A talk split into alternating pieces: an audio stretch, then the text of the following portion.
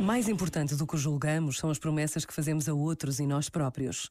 Sobre elas afirmou a filósofa Hannah Arendt: se não nos obrigássemos a cumprir as nossas promessas, não seríamos capazes de conservar a nossa identidade.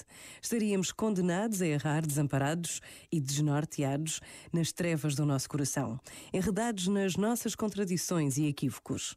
Trevas que só a luz derramada na esfera pública pela presença de outros que confirmam a identidade entre aquele que promete e aquele que cumpre pode dissipar. Este momento está disponível em podcast no site e na app da RGF.